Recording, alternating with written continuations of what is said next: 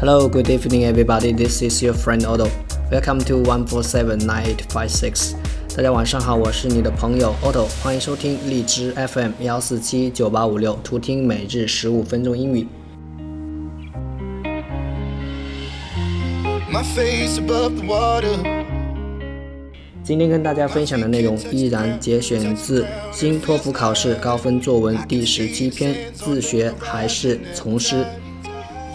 17. Learn by yourself or with a teacher. After a period of time, we have learned a lot. We now know the city pretty well. Even though there are still many places we haven't been to, it doesn't matter. Now that we are able to recognize those mysterious symbols on the map, what we need perhaps is not a tour guide, but a more detailed map Similarly, we need richer references for learning. Yes, there are still many fields unexplored. They are nevertheless no longer puzzling.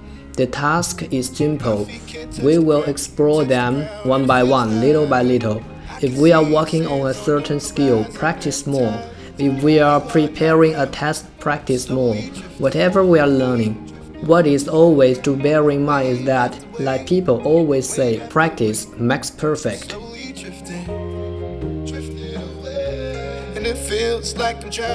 过了一段时间，我们已经学会了很多。我们现在已经很了解这座城市了。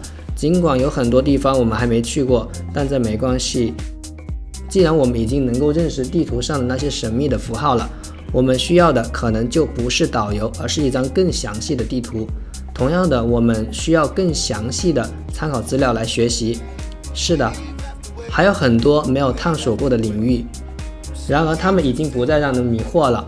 任务很简单，我们要一个一个、一点一点的去探索它们。如果我们是在学习某种技巧，那就要勤加练习；如果我们在准备考试，那就多做练习。不论我们在学习什么，需要永远记住的就是人们常说的“熟能生巧”。OK，这就是今天分享的内容：陪伴、精进、惊喜 （Serendipity）。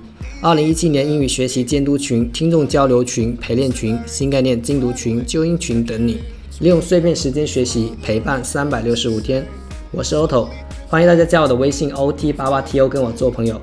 OK，See you next time. Bye for now.